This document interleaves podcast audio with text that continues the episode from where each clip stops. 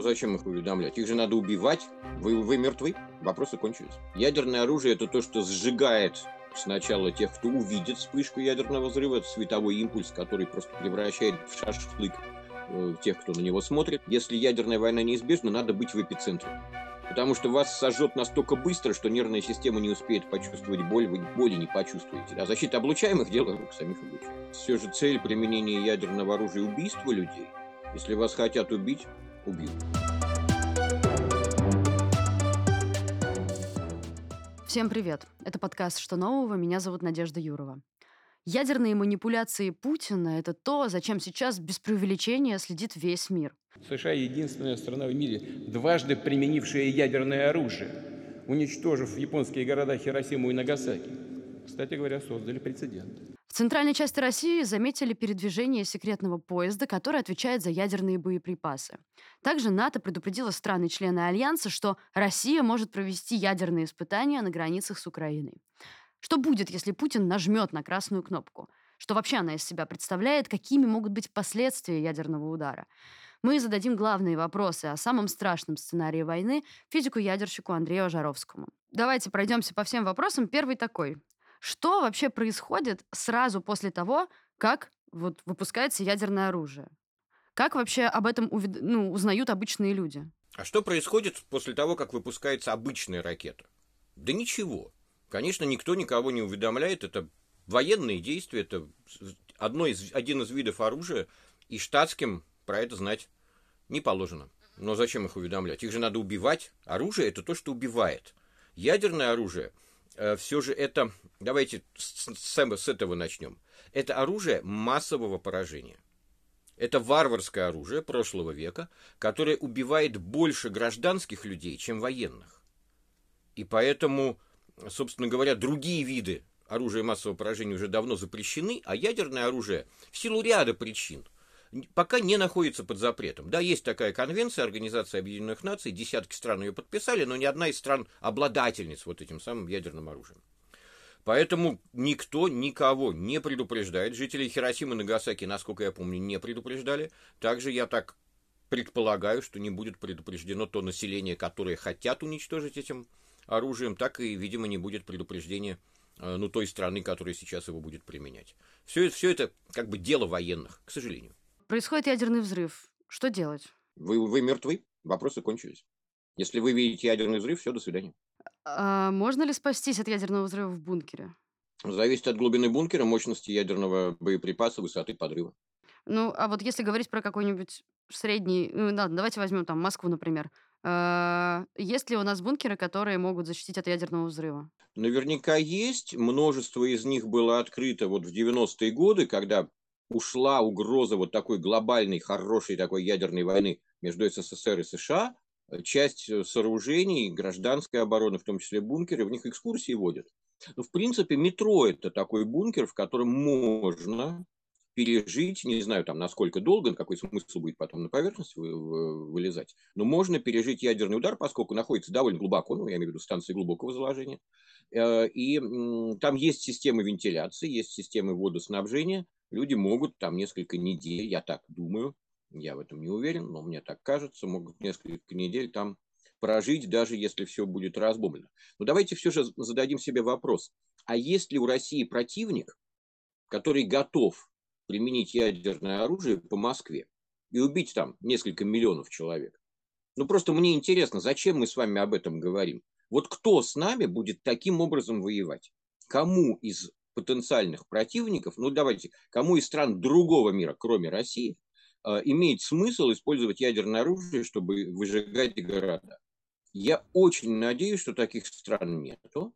Я могу ошибаться, но мне кажется, что если мы будем говорить про страны НАТО, страны, обладающие ядерным оружием, Соединенные Штаты Америки, Великобританию, Францию, то они давно сделали свой выбор от вот этих неточных, огромных, но очень разрушительных ядерных ракет в сторону высокоточного оружия. И они будут решать свои военные задачи точечными ударами именно по э, объектам военной инфраструктуры той страны, которую они вдруг захотят атаковать. Я еще раз скажу, такой, ну, гипотетически, да, у нас разговор о теории, разговор ни о чем. А поэтому я не вижу военного смысла в применении ядерного оружия. Вот реально не вижу. это может быть какой угодно смысл, там устрашение, там демонстрация своих каких-то там психической неуравновешенности, еще чего-то. Но достичь военной цели, вот по той классической методике, которая была в 50-е годы, вот когда создавалось ядерное оружие, чтобы там наступает танковая лавина, перед ней десятки, а то и сотни ядерных боеприпасов сметают от оборону противника, превращают там песок в стекло, все это. И поэтому вот остекленные радиоактивной массе идут гусеницами танки, танки заизолированные, специальные, которые могут выжить а, вот в условиях радиоактивного загрязнения. Ну, такой войны я сейчас не вижу. Я очень надеюсь, что это действительно война прошлого века, ну, которая не случилась, но к которой готовились. Поэтому сейчас вот такие вот разговоры о том, что будет нанесен ядерный удар по Москве, Санкт-Петербургу, Екатеринбургу, мне это кажется, ну, не, не, очень, не очень вероятно. Кто вообще действительно нажимает эту красную кнопку? Она есть только у Путина, ее Путин может нажать, или есть какие-то другие люди? Ну, красная кнопка – это своего рода метафора. Нет, это определенные системы приведения, там, активации каких-то каких систем вооружений. Это много-много там из фильмов, из мифов. И если серьезно на ваш вопрос ответить, я не знаю. Я не военный человек, у меня нет э, погонов. А если бы я был военным человеком, допущенный к этой государственной тайне, я бы не имел права вам об этом рассказывать. Поэтому э, факты, давайте вот э, вернемся от теории к практике. Есть страны, обладающие ядерным оружием, Россия в их числе. Это очень дорогостоящая вещь. Это безумно дорого. Мы там угробили природу своей страны, там вот на Урале я только, только что ездил, Екатеринбург, Челябинск, все там хорошо, а, производя это оружие. И понятно, что у политиков есть, э, ну, понимание, что раз такая дорогая и опасная штучка у них есть, то значит она может быть применена. И вот здесь наступает вопрос уже такой, ну, военной целесообразности в этом нет, но политической это может быть, к сожалению. Но снова это не ко мне вопрос. Просто все действительно говорят о том, что одна страна, ну давайте, чтобы не, не концентрироваться на России. Вот недавно новый лидер Великобритании, она же что сказала? Мы, у нас есть ядерное оружие, мы готовы его применить. И так любой скажет. Давайте перечислим все страны. Начнем с самых интересных. Северная Корея. У них есть ядерное оружие, они готовы его применить. Китайская Народная Республика, сосед Российской Федерации, самая продолжительная граница, сосед, у которого есть территориальные претензии к Российской Федерации. Ну, пока такие. Не громко озвученные, но так, где-то там на заднем плане. А вполне себе ядерная страна, ракетная ядерная, хорошая космическая программа, значит, есть не только самые ядерные взрывные устройства, но и средства их доставки. А Великобритания, Франция, США как мне кажется, страны более цивилизованные, которые не будут испепелять города, не будут использовать это варварское оружие прошлого века ни при каких условиях. Ну, мне так кажется. Угрожать будут, а использовать не будут. Ну и не забудем про такие ядерные державы, как Индия, Пакистан, э, Израиль, неофициальная ядерная страна, может быть, есть еще страны, обладатели ядерного оружия. Я напомню, что вот Израиль и Южноафриканская республика в секрете от мирового сообщества смогли создать и испытать, даже не сразу поняли, что испытание это произошло, э, ядерное взрывное устройство. Потом Южноафриканская республика от этого как бы официально отказалась, но технологии-то у них есть. Они могут повторить вот не так вот просто, как я сказал, но, наверное, вот так вот. Э, поэтому опасность есть, и то, что на фоне вот конфликта современного идут разговоры, как будто вот это надо всерьез э, планировать применение, всерьез его применять, конечно, это толкает мир к, к, к большей опасности. Мне кажется, что менее опасна была ситуация, когда все понимали, что применение ядерного оружия означает глобальную катастрофу, что на это пойти может только безумец, и ядерные государства сидели как бы спокойно и не размахивали вот этим вот вот этой вот ядерной дубинкой. Сейчас, сейчас другая ситуация. Можем ли мы сказать, что сейчас это самая какая-то самая большая какой-то самый кризисный момент в плане э, опасности применения ядерного оружия? Или в истории были хуже? Да ну что вы, самый кризисный момент был, когда у Соединенных Штатов Америки была монополия на ядерное оружие, они реально планировали массированный налет на СССР, не значит реализовали, планировали, реализовали. Да? Мы знаем, это подтверждено документами. Огромная опасность была во времена Карибского кризиса, во времена Берлинского кризиса. Э, вот прошлый век, он напичкан такими горячими точками. Поэтому сейчас-то, господи, по сравнению с Карибским кризисом, вообще фигня какая-то. Но, тем не менее, мы-то живем сейчас. Вот понимаете, что э, мир меняется и очень быстро. Вот если на отмену рабства там у человечества целиком ушли там столетия, то на понимание того, что оружие массового поражения такое, как химическое, биологическое, что это варварские виды оружия, которые запретили, да, и видите, как наказывают тех, кто даже подозревают, что они там что-то применяют, да. А, а с ядерным оружием, повторю еще раз, это не так по ряду интересных причин. Так вот, мне кажется, я верю в то, что мир поменялся, и сейчас планировать ядерный удар могут только безумцы. Но, к сожалению, один из таких безумцев, вот, скорее всего, может это не только в своих каких-то мечтах планировать, но и на практике. Ну, я не могу конкретно ни о ком говорить, я в России нахожусь, надеюсь, все понимаете, о ком идет речь. Друзья, у нас появился аккаунт на Бусте. Если вы хотите поддержать работу новой газеты «Европа» из России, становитесь частью нашей редакции уже сейчас. У нас в штате есть младшие корреспонденты, обозреватели, спецкоры и редакторы – вы просто выбираете должность, нажимаете на кнопку «Подписаться» и ежемесячный донат на независимую журналистику оформлен. Переходите по первой ссылке в описании и подписывайтесь на один из тарифов. Поддержите нашу работу. Мы работаем для вас и благодаря вам. thank you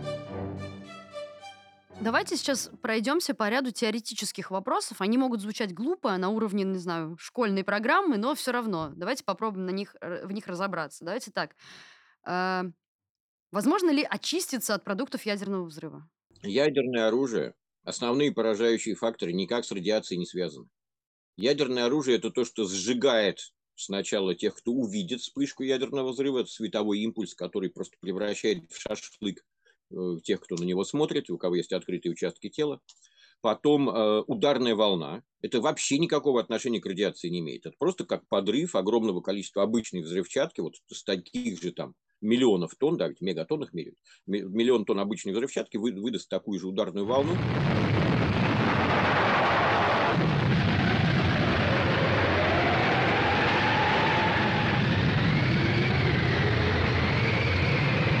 будет сносить дома, там, переворачивать военную технику, танки, ну вот как все это видно на старых хронике военных испытаний, и уничтожать города, да, то есть вот под, под завалами, под, под, вот этими бетонными блоками мы, мы-то все, наверное, погибнем, если не дай бог к нам прилетит. А, и только потом идет такой поражающий фактор, как проникающая радиация, но это включил-выключил. Это пока идет вот это вот свечение ядерное, там идет несколько микросекунд. А, вот это вот, то самое выделение тепла за счет реакции деления ядер плутония и, наверное, урана тоже, или наоборот, слияние там, ядер легких элементов, неважно. Но это, это очень короткая вещь. И только потом радиоактивное загрязнение местности. И по сравнению с авариями на предприятиях мирного атома, выброс радионуклидов во время ядерного взрыва значительно меньше. Вот можно посмотреть на города Хиросимы и Нагасаки, в них люди живут, прямо вот экскурсии водят, вот атомный дом, вот над ним вот был эпицентр взрыва. Да, довольно недавно, да, ну, более 70 лет назад, но вот недавно. Они не, не оградили эти города, не уехали, не стали селиться где-то еще. А в Чернобыле люди не живут. Там мирный атом показал, насколько он грязен, насколько он опасен. Поэтому здесь несколько идет, мне кажется, просто путаница. Вот оно ядерное, не значит, что оно радиоактивное. Повторю еще раз, основной поражающий фактор ядерного оружия – световое излучение, то есть поджаривание людей и ударная волна, то есть выворачивание людей наизнанку, уничтожение вот таки, посредством таких физических явлений. Радиация там присутствует, она важна, но это не главное. И теперь к вашему вопросу. Если вы оказались там, где выпадают радиоактивные вещества, неважно, вышедшие из реактора или в результате взрыва, не дай бог, какого-то ядерного взрывного устройства, то задач две. Не э, получить внешнее облучение, то есть не гулять по радиоактивному полю. Не, не, и второе, не получить внутреннее облучение, что намного более опасно, чем внешнее. Если вы вдохнете радиоактивные частички, они осядут в легких, они будут вас изнутри облучать. Внутреннее облучение намного более опасно, чем внешнее. От внешнего, снова повторю, можно просто уйти из загрязненной зоны, эвакуироваться. А если у вас радиация на себе, там, на волосах, а еще хуже внутри, так ничего вы с ней не сделаете. Поэтому исходить надо из этого. Основные рекомендации, если вы находитесь в целом доме с невыбитыми стеклами, значит, вы очень далеко от центра ядерного взрыва, а, оставайтесь в помещении. не выходите на улицу, потому что снаружи может быть проходить просто облако радионуклидов. Вот недавно, ну как недавно, несколько лет назад, была тяжелая радиационная авария в Неноксе, э, в Архангельской области, при испытаниях какой-то там какой-то вот новых видов вооружения. И радиоактивное облако прошло через город Северодвинск. Вот оно пролетело несколько десятков километров над Белым морем и проходило над городом. Вот те люди, кто гуляли на улице и вдыхали его, получили радионуклиды внутри. Это были короткоживущие радионуклиды, они уже распались, но облучили человека, разрушили легкие изнутри. А те, кто находился в помещении, были от этого защищены. Значит, задача не получить радионуклиды внутрь, не вдохнуть, сиди в помещении, закрывай форточки, закрывай вентиляцию. Э, советую даже заклеить просто скотчем, чтобы не, не поддувало. Ну, достаточно просто, наверное. Хотя бы закрыть. Не выбегать под, под облако, не ухудшать ситуацию. То же самое с продуктами. Сделать запас воды. Без еды человек может прожить несколько дней, без воды нет вода может быть загрязнена. Вот Москва снабжается с поверхностных источников. Артезианские источники, конечно, менее подвержены. То есть это зависит от того, вот в каком населенном пункте вы живете. А, запас воды, запас пищи. Положить это в э, полиэтиленовые пакеты, может быть, в несколько пакетов, если вам придется эвакуироваться, возможно, вы пойдете по загрязненной зоне, и она, чтобы не, не попадали радионуклиды в то, что вы будете есть, чтобы внутрь-то не попало. Если вам придется жить несколько дней или несколько недель с угрозой радиоактивного загрязнения, то надо разделить свое жилище на чистую и грязную зону. Но обычно бывает коридорчик, прихожая. Все вещи, в которых пришлось выйти на улицу, оставлять там. Буквально раздеваться до трусов. А, волосы очень, знаете, такой, вот у меня прическа-то более приличная, а, меньше на ней осядет, если что, да, побриться на гол, если есть такая возможность. А если нет, по крайней мере, часто мыть волосы и выходить обязательно в головном уборе.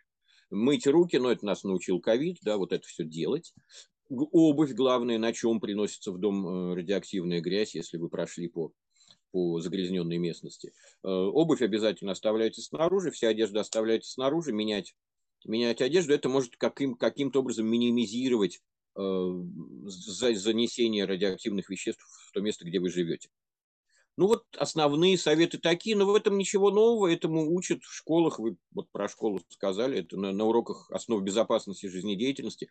Я недавно полистал учебник, я не помню, восьмой или девятый класс, там довольно разумно все это написано. Там действительно написано, вот в случае ядер... Ну, понятно, если над вами произошел ядерный взрыв, сейчас ходит такой популярный мем, если ядерная война неизбежна, надо быть в эпицентре потому что вас сожжет настолько быстро, что нервная система не успеет почувствовать боль, вы боли не почувствуете, да, вы на атомы там разлетитесь и все. Вот, это в какой-то степени соответствует физической картине происходящего. Так вот, в обычном учебнике ОБЖ, если у наших слушателей есть дети, поинтересуйтесь, что же там написано про ядерную войну. Вполне разумные советы. И последнее, что там у них написано, я не знаю, насколько это важно, ну, я просто перескажу. Нужно ждать эвакуации. Вот не выбегать самим, потому что вы можете выбежать в, в радиоактивное место. Вы же не знаете, где чисто, где грязно. Ждать, когда наши государственные службы, Министерство по чрезвычайным ситуациям организуют вывоз людей с вашей местности, то есть должно быть какое-то оповещение, как они это будут делать, я не знаю. Раньше говорили включить телевизор, сейчас это звучит несколько смешно. у многих людей телевизоров-то и нету, собственно говоря. Ждать каких-то сигналов официальных. Ну, значит, идти, наверное, на сайты ГОЧС вашего района, смотреть вот официальные оповещения администрации. Вот тут я не шучу. Тут надо полагаться на государство, потому что если человек начнет сам эвакуироваться, можно э, по незнанию попасть в более, ухудшить ситуацию. То есть проще оставаться на месте. Вот м, надо ли бежать из того места, где вы, на, вы находитесь, можно сказать только после того, как будет проведено радиометрическое обследование, после того, как будет понятно. Может, вы в чистом месте вообще находитесь, может, вам не надо никуда ехать. А может, и наоборот. Поэтому те ребята, у кого нету дома бытовых радиометров, ну, подумайте о приобретении. Может быть, да, самые простые приборчики, просто индикаторы радиации, могут дать вам вот сигнал. Вот выходить-то на улицу есть смысл или нет, если вы с приборчиком выходите на крыльцо, а у вас там э, повышение мощности дозы. Но, наверное, вы догадаетесь, что надо вот все то, о чем мы с вами говорим, как-то применять. Поэтому здесь в какой-то степени защита утопающих – дело самих облучаемых. Да, защита облучаемых – дело рук самих облучаемых. А в случае, если облучение произошло, э, как организм на это реагирует, и э, как вообще от этого, возможно ли вылечиться, и, в общем, или это навсегда остается с человеком? Ну, если вам руку отрезали, возможно вылечиться, нет? Ущерб нанесен, но снова это вопрос к медикам. Давайте я расскажу такие достаточно общеизвестные вещи. Если мы говорим о попадании радиоактивных веществ внутрь человека, вот с чем столкнулась там Беларусь, там две трети территории засыпаны чернобыльским цезием, стронцием, там нету людей без искусственных радионуклидов внутри. Э, можно применять различные э, методики, чтобы больше выводить попавшие вещества, но это также выводится, как любые другие, любая другая грязь, тяжелые металлы, там, все остальное. Простые средства, активированный уголь, пектин. Очень забавная штука. Вот яблочки, яблочное варенье, яблочное повидло. Это полисахарид, в который просто влипают вот металлы, в том числе радиоактивные, и это выносит из организма то, что там как-то застряло. Как почистить то, что внутри легких? Ну, я думаю, никак. Ну, нету методов вытащить радионуклиды из легких. И вот те, кто вдохнул в 86 году радионуклиды из Чернобыльского реактора, может быть, знаете, когда они проходят э, обследование рентгеновское, говорится, что там у них в легких звездное небо. То есть вот те самые частички, маленькие частички, меньше, чем сажа, это не, не, не песчинки даже, да, э, они там, там остались и засвечивают э, вот эту вот флюорографию или рентгеновский, рентгеновский снимок. Ну вот, если такое получил, то, конечно, очень сложно. Э, вот. Другие какие-то советы, ну, понимаете, все это действительно выглядит несколько странно, потому что все же цель применения ядерного оружия – убийство людей – если вас хотят убить, убьют. Может быть, э, вы окажетесь на, на вот довольно широкой области, где не сразу, где просто нанесет, будет нанесен вред здоровью, но вред здоровью от э, последствий, вот, от долгосрочных последствий применения ядерного оружия, безусловно, связан с радиацией, но, повторю еще раз, он несколько меньше, чем вред здоровью, который наносит мирная атомная энергетика. Что такое, мы сейчас часто слышим выражение «ядерная зима». Что это такое? Что это значит?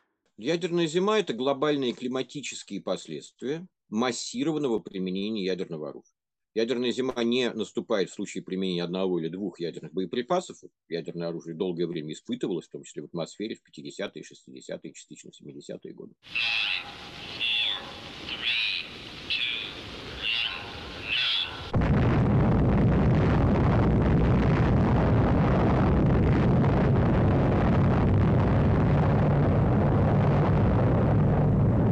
и это не имело воздействия на климат. Если очень коротко, массированное применение ядерных боеприпасов по городам или по тайге, там, где есть чему гореть, создает невиданные условия, огненная торнадо, когда самоподдерживающийся пожар длится часами, люди сгорают, ну мы сейчас не про людей, мы про климат, сгорает огромное количество вещей, веществ, которые не горят. Там, сгорают металлы, вот основы там, небоскребов, если это в ту сторону там полетит, где, где есть металлические каркасы у зданий. А, и выбрасываются в атмосферу огромное количество сажи. Огромное количество, это значит больше, чем обычно. И происходит странный эффект выворачивания атмосферы наизнанку. Ведь сейчас внизу, около Земли, где мы с вами живем, атмосфера теплее, чем наверху. Потому что солнышко, инфракрасное излучение э, доходит до, до Земли, именно нагревает поверхность планеты. Да, и поэтому ветер, поэтому у нас тепло. Оно, когда летишь на самолете, там говорят, температура за бортом минус 50 градусов. А если сажа будет в верхних слоях атмосферы, то она не пропустит солнечный лучик до Земли. Сама его, она черная же, сама его поглотит, и атмосфера начнет нагреваться сверху. И она станет стабильной. Вот сейчас у нас ветры, ураганы, это здорово, это хорошо. А будет сверху тепло, снизу холодно. Нет повода перемешивать сверху же теплый воздух менее плотный. И так может, вот эта черная сажа может закрыть небо на месяцы, на годы, и э, последствия зависят от масштабов применения ядерного оружия. Это исследование, в том числе э, Академии наук делал, Институт физики атмосферы Российской Академии наук, то есть это не политическая какая-то концепция. Это гипотеза, не дай бог ее проверить на практике, конечно ну, подтвержденные достаточно хорошо, потому что подтверждали, смотрели, вот когда были выбросы вулканической сажи, да, было вот это глобальное похолодание, там небольшое, не такое гигантское, как после э, применения ядерного оружия. Итак, э, ядерная зима может быть разная. может быть, как иногда говорят, год без лета. Ну, вот, вот температура около нуля, ну, в наших широтах, давайте я вот про Москву буду говорить. Вот около нуля температура весь год. Не прогрелась, потому что сажа, ну, не, не полностью перекрыла доступ. Ну, вот так вот вывернула атмосферу наизнанку, постепенно сажа опадает, поэтому следующий год может быть лето. Это практически означает отсутствие сельского, сельскохозяйственного производства, э, в открытом грунте, да, в теплицах все это можно, можно продолжить, конечно. В течение года ну, голод и смерть от голода да, большого количества людей. И опять же, этот глобальный эффект, я самого главного не сказал. Вот эта сажа, она же не будет не только над тем городом, который будет сожжен. Городу уже все равно, там все уже убиты. Сажа разносится по всему северному полушарию. При, при массированном применении даже до южного полушария может дойти, так что там Бразилия и Австралия тоже приготовятся. И накрываются вот этой вот черное небо будет не только в тех странах, по которым были нанесены ядерные удары, все это размажется по половине планеты или по всей планете. И вот этот вот ужас с отсутствием... Да даже давайте вот самый легкий сценарий. Один год без лета. И что будет делать Юго-Восточная Азия без риса? Что мы будем делать без пшеницы? Что будет весь остальной мир делать без того, что там они едят? Что будем мы все делать без лесов? Тропические леса, до свидания. Причем очень хорошо пострадают эти уязвимые экосистемы. Растения, ну, те, у кого семечки могут лежать несколько лет, а может быть, через там 10-20 лет все это возродится.